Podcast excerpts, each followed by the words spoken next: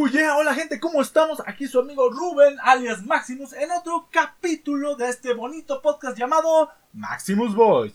Sí, como se habrán dado cuenta amigos, ya voy a estar empezando a dar mi nombre real junto con mi alias para, pues, eh, ¿para qué ocultarlo más?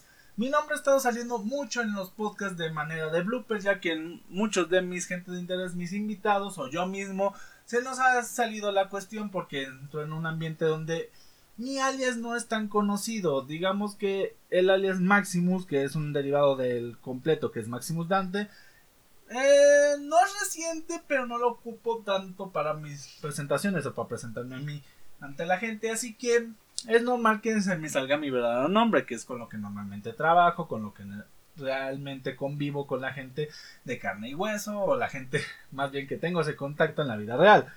Así que pues vamos a tomarlo como la normativa ahora, va a ser Rubén alias Maximus. Y bueno, creo que con esta pequeña introducción extra y sin nada más que decir, comencemos, pero no sin antes invitarlos a que revean, si no es que vieron en su momento, que fue este pasado viernes 12 de febrero, el like que hice con mis amigos de Hasta la Guía de Vida, en el cual estuvimos hablando de la relación que tiene el dinero con las parejas románticas o como se denomina ahí, amor y dinero. Ah, estuvimos hablando de algunos temas interesantes, algunos temas que ya vi desde otra perspectiva en mi podcast donde hablé sobre los tipos de parejas financieras que existen. Y siento que si no lo vieron, ahí estuvimos un poquito como que profundizando en el tema más, hablando sobre otras cosas. me mostré un poquito menos financiero y un poquito más filosófico en algunos aspectos. Y pues pasamos un rato, un rato agradable. También de ahí mismo derivó el podcast pasado que fue de gente de interés con la guía de vida. Y bueno, gente, los invito igual a seguirlos en su podcast que es Ascala Podcast y en la página que ya les mencioné. Y bueno, ahora sí, a darle de lleno a este podcast que como habrán leído estaremos hablando sobre la faceta más friki de su amigo Maximus. Y empezaremos con mis recomendaciones para esta temporada de invierno de anime 2021. Bueno, no es precisamente esta temporada, pero empecemos con Black Clover, que ya está anunciado que está muy cerca de terminar esta su primera temporada, que la verdad fue muy larga, ya que va a cerrar en el episodio número 170. Y bueno, ¿qué les puedo decir? No es el anime que más recomendaría si buscas algo diferente, pero si te gusta el género shonen, es disfrutable, es agradable, la verdad hay muchos momentos de risa, hay muchos momentos épicos y la vas a pasar muy bien. Si quieres esperarte para las 5 o 6 semanas que aún le queda antes del cierre y verlo todo de corrido sin problemas, por así llamarlo, sin pausas, pues igual no sería malo. Pero si quieres ponerte al corriente, creo que igual si te lo echas de unos 2 o 3 capítulos al día, igual pues creo que terminar de ver los capítulos en tiempo y forma. Así que yo ahí lo dejo como recomendación. También la que presuntamente será la última temporada de Nanatsu no Taisai, o también conocido como Los Siete Pecados Capitales, está transmitiéndose y la verdad eh, está siendo mejor que la anterior, pero vamos a ver porque igual si se apegan del todo al final del manga va a decepcionar a muchos, yo sé lo que les digo, hay cosas que, o sea, sí hay momentos épicos, pero también hay cosas un poquito decepcionantes. Si son fanáticos de esta franquicia, la verdad no la vean con tantas expectativas, pero igual los momentos épicos que sé que van a pasar los van a disfrutar. También tenemos el anime del healer con poca moral. No voy a decir el nombre porque no me hago responsable de que si lo vean menores, de que si lo vea gente con de susceptible, pero solo diré que es un anime sobre un personaje healer que en el mundo de los videojuegos se le conoce como de apoyo o el curador que se sentía un poquito abusado, por no decir otras palabras, y busca venganza. Es todo lo que diré. No habla de, más.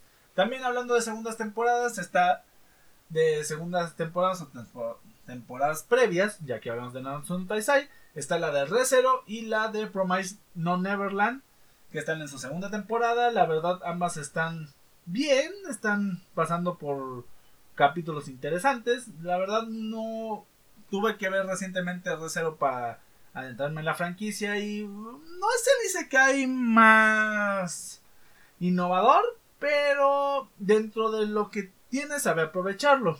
Y bueno, la verdad hay muy pocos isekais innovadores tal cuales, pero vamos a ver qué ofrece. Y Promise Neverland, al igual que la primera temporada, me está pareciendo un gran anime y vamos a ver en qué sigue. También está la segunda temporada de Doctor Stones, Doctor Stone, Stone Wars, que la verdad, por lo que sé, va a ser una temporada con una resolución a este conflicto que hay entre nuestro protagonista y eh, el segundo, sí, segundo eh, humano que se reanimó. Aunque creo que fue el primero que reanimó porque su amigo, bueno, unas cuestiones que tendrán que ver en la primera temporada, ya que sí recomiendo mucho.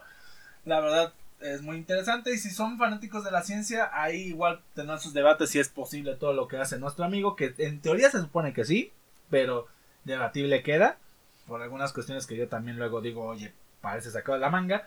Pero igual yo no sé todo sobre ciencias. También la segunda temporada de Beastars, que sé que no es un anime para todos porque es un anime centrado mucho en los animales antropomórficos y sé que a mucha gente no le gusta eso de los furries, de los ah, de los personajes con características humanas pero que se ven un poquito monstruosos, aunque en este caso es más animalístico, pero bueno. Y bueno, ya en recomendaciones más más de nicho popular está el aclamado por todos Attack on Titan o Shingeki no Kyojin que está en su último en su última temporada. Véanlo, está transmitiéndose, aunque muchos digan que la animación o la, o la caracterización de los personajes eh, aleja a mucha gente, la verdad no creo que sea lo que muchos podrían decir que es malo. Yo lo veo bien. O sea, es un anime bien. Yo siento que si lo llevan de buena manera puede darle un buen final a este anime. Que si se merece un buen final. Y veamos cómo termina. Y bueno, eh, no es un anime ni siquiera de temporada. La verdad ya es un anime que va para 20 años. El condenado. No, más de 20 años. Pero siempre lo recomiendo cuando puedo. Y si no están animados, por favor véanlo. Los invito a ver One Piece. Sí, lo sé, para los que me conozcan, soy un necio con One Piece, pero por favor, véanlo si quieren. Hay varias versiones resumidas de las primeras temporadas. Y la verdad, en donde estamos, que es Wano Kuni, está muy bueno el anime. Pero bueno, ya pasando a esta parte del mundo, una parte más occidental, ya nos fuimos a Oriente, vamos a hablar sobre lo que fue el tráiler del Snyder Cut. Para los que no están muy bien enterados, tras su estreno en 2017, la película de la Liga de la Justicia pues fue tachada de mala película o película promedio.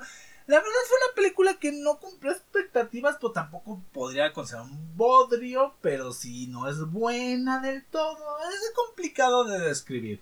El punto es que muchos fanáticos estaban decepcionados y estaban pidiendo el Snyder Cut, el Snyder Cut, el Snyder Cut ya que derivaba de que, de que Snyder, el director de la película, no pudo participar en el corte final por problemas personales. Y bueno, se estuvo haciendo el mame de Snyder, Snyder Cut, Snyder Cut, Snyder Cut, Snyder Cut, hasta que a finales del año pasado 2020, Snyder salió y dijo, ¿quieren su Snyder Cut? Tengan su Snyder Cut. Y se empezó la producción, o más bien a editar, entre comillas, porque yo estoy casi seguro que es producción, del Snyder Cut y salieron muchas cosas curiosas, desde diseños un poquito más monstruosos, sino es que diferentes, sino es que cuestionables, de algunos personajes, hasta la aparición de Darkseid, hasta que el Joker de Jared Leto sale diciendo una frase del de Joaquín Phoenix, lo cual derivó en memes y varias cosas por ahí llamarlo. Y bueno, Igual podemos decir que esperamos que el Snyder Cut sea de lo más entretenido y sea disfrutable para los fanáticos, tanto de las películas de DC como para, para los de los cómics. No espero una obra de arte, pero espero algo disfrutable, algo agradable. Y bueno, sé que este iba a ser un podcast de 100% geek, pero también vamos a hablar un poquito sobre cosas que estuvieron pasando. Y bueno, a día de hoy, 16 de febrero, se reportaron unas cuantas bajas temperaturas que sorprendieron a muchos. ¿Por qué? Porque si hubieran sido las bajas temperaturas, ok, hace un poco de frío, es hasta cierto punto raro, pero esperable. Pero no, en algunos estados de la República llegó a nevar, llegó a caer nieve, esa cosa que para los mexicanos y no es que todos los latinoamericanos parecía que es una cuestión de cine o de películas o de cosas de nuestros vecinos de más al norte. Pero no, cayó nieve. Sobre todo está reportado en estados como lo son Monterrey y Chihuahua. No cabe la duda de que también en algún otro estado de por ahí el norte, si no es que de más abajo, haya caído. Pero esos son los que llegué a ver. Igual, en esa misma época se reportaron muchas fallas en los servicios de electricidad y en los servicios de internet que hasta el día de hoy siguen apareciendo. Hoy en Puebla se reportaron varios, a mí no me ha tocado. Y bueno, también eh, hubieron varios memes con esas fallas, sobre todo por la compañía de Easy. En Telmex, bueno, ya es como que vivimos con eso. Y TotalPay también sorprendió con fallas en el internet. Y bueno, esa fue como que la parte no tan geek en este podcast un poquito más geek. Y bueno, para finalizar, y lo que espero sea el tema en el que más me voy a ampliar, quisiera dar unas recomendaciones de cómics que ya he dado en, tanto en página de Instagram como he dado de manera personal a muchos de mis conocidos de cómics. La verdad es difícil dar una recomendación tan amplia como la he dado últimamente, así que daré 5 cómics que si nunca has leído un cómic o quieres adentrarte en el mundo del cómic, yo recomiendo de manera muy profunda. Primero, y creo que es un cómic, creo que es el único cómic de Marvel que voy a recomendar, es el cómic de Devil Born Again.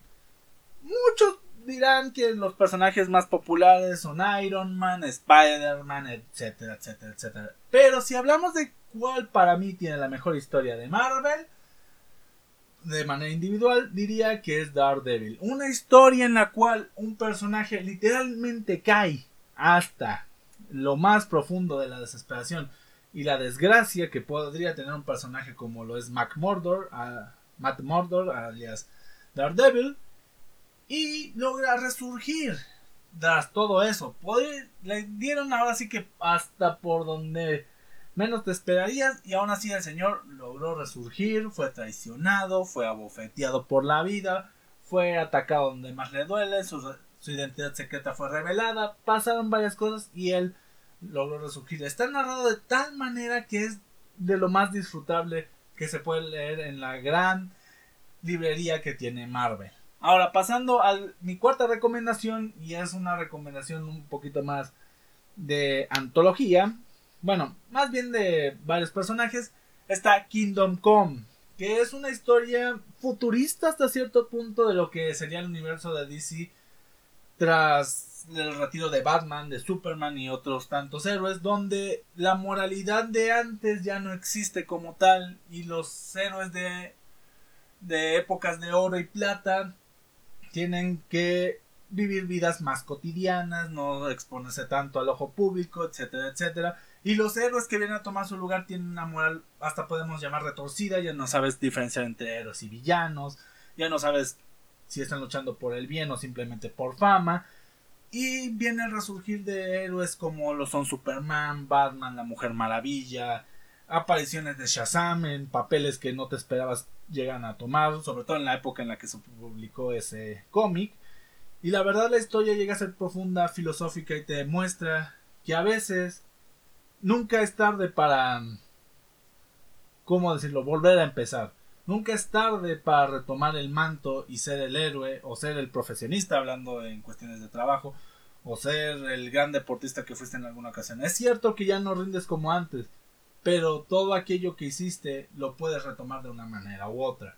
Puedes llegar a una influenciar, puedes llegar a una hacer algo con todo eso. Y creo que ese es el mensaje más importante que tiene Kingdom Come y yo lo recomiendo fervientemente. Ahora pasando a mi tercera recomendación y esta es un poquito... Mm, no es como decirlo algo que se espera de mí porque para los que sepan yo soy un gran fanático de Batman por lo cual ya bien, pueden ver un pequeño gran spoiler para lo que puede venir en el número uno.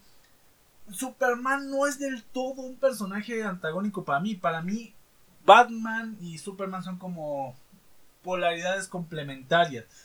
Y en la historia de All Star Superman o todas estrellas Superman, si quieren ser muy textuales. Pero en All Star Superman se muestra lo que vendría a ser los últimos días de Superman. Como se dan cuenta, soy un poquito fatalista en mis gustos o recomendaciones de cómics, pero creo que en esos momentos donde el héroe está más bajo es donde más brilla. Y en esta historia de All Star Superman Es como una versión de las 12 tareas de Hércules, pero llevadas al mundo del cómic de una gran mano como de un gran guion como puede ser el que escribe Grant Morrison. Y la verdad, no puedo decir mucho porque la historia depende tanto de la premisa de que son los últimos momentos de Superman que hablar de más es literalmente exponer cada una de las mini historias que conforman esta gran historia. Y esto es lo que puedo decir es ¿qué pasaría si supiéramos que Superman va a desaparecer? ¿Qué haría él? ¿Qué buscaría él? ¿O qué hubiera buscado él en la época que se publicó? Porque obviamente ya han pasado muchas cosas, igual y muchas de las historias ya no tienen sentido, pero bueno.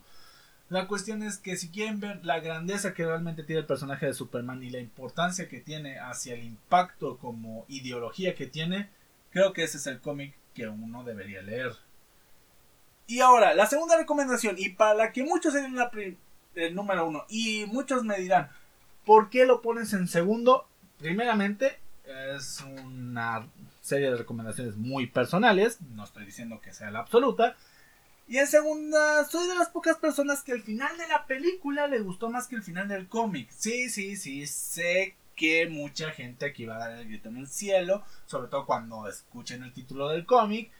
Pero se me hizo más realista lo de eh, la película que lo del cómic. Estoy hablando de Watchmen. Sí, la película por, por autonomía de la gente que dice saber de cómics. Y no estoy diciendo que todos, pero la verdad es la que mucha gente usa para decir, ¿cómo que nunca has leído Watchmen? Deberías leer Watchmen. Que no sé qué. Sí, la obra es muy buena, la estoy poniendo en segundo lugar.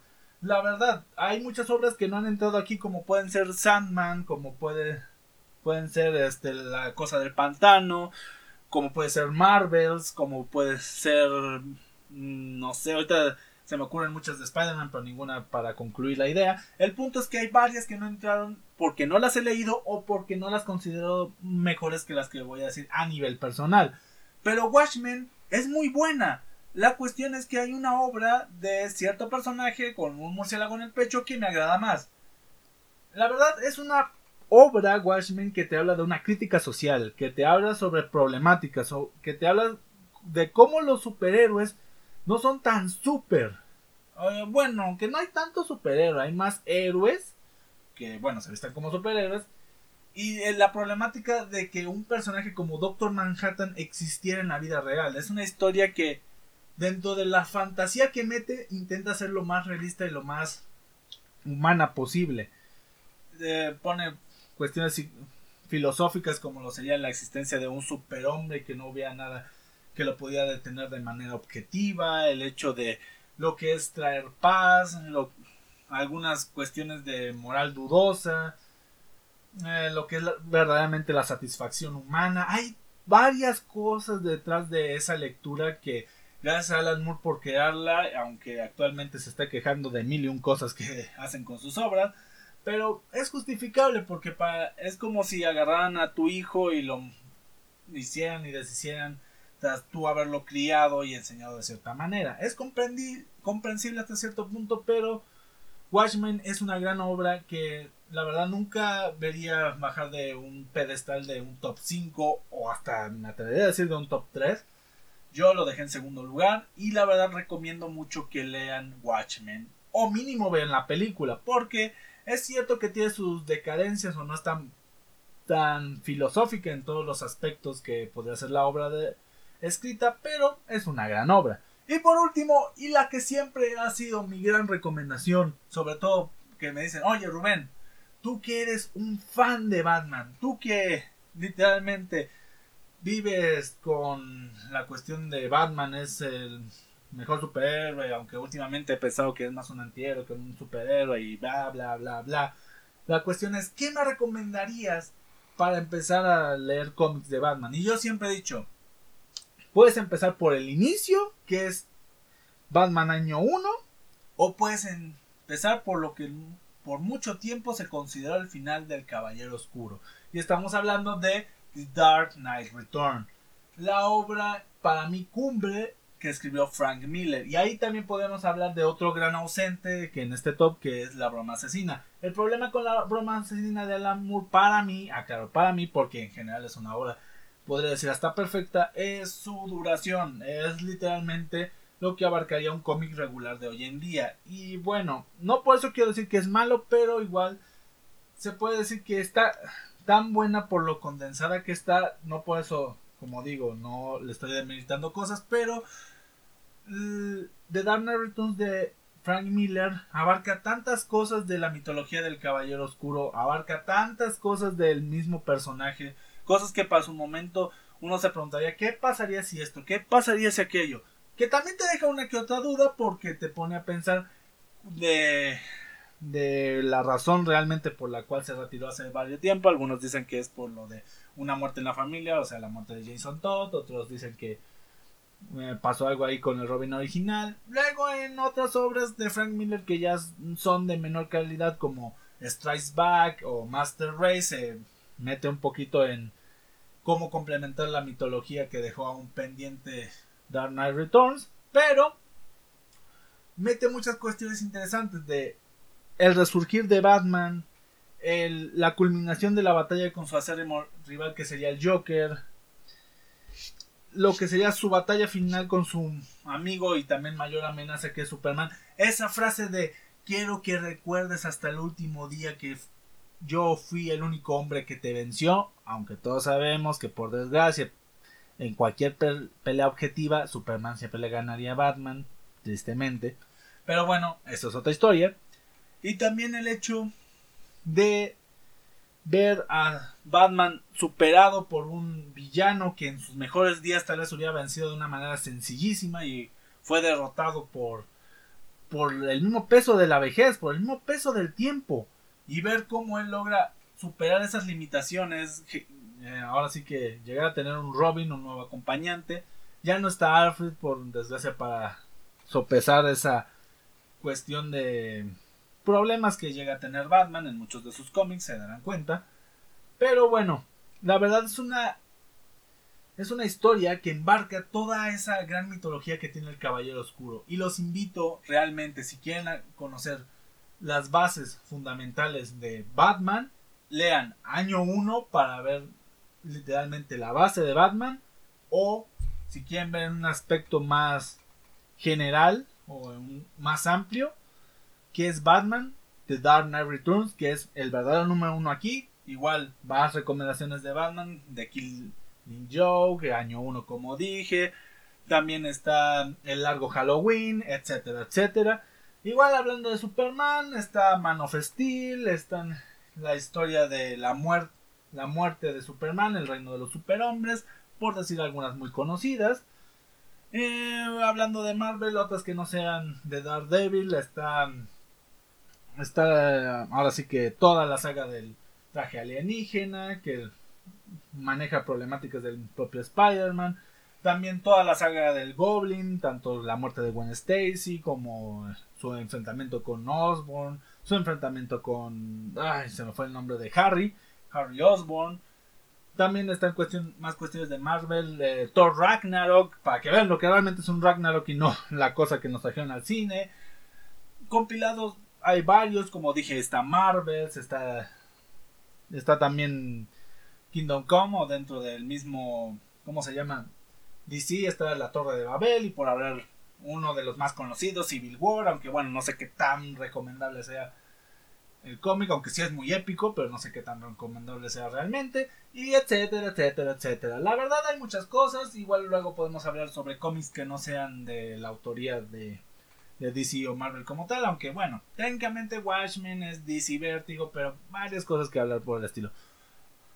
Bueno, señoras y señores, después de esa mini pausa que hice para tomar un poco de aire, ya que la verdad ya me estaba ahogando con, con mi propia saliva, espero que les haya gustado esta nueva versión, espero estarla trayendo una vez al mes, dos veces al mes, porque también sé que no todo el público que va a estar escuchando esto, este podcast quiere hablar sobre cosas freaks, cosas geeks, pero igual son temas que sé que en algún momento a todos nos gusta escuchar o nos gustaría saber alguna recomendación si no sabemos qué leer o si nos gustaría meternos a ese mundo y por eso quise hacer este episodio. Bueno amigos, sin nada más que decir, les deseo un excelente día, semana, tarde o noche. Ahorita también hay unos cuantos ladridos de fondo porque acaba de pasar un perrito y todos los perritos se pusieron a ladrar cerca de donde vivo. Sin nada más que decir, espero tengan una excelente semana. Nos estamos viendo en estos días para hablar sobre cosas más de cultura popular. Y hasta pronto. Bye.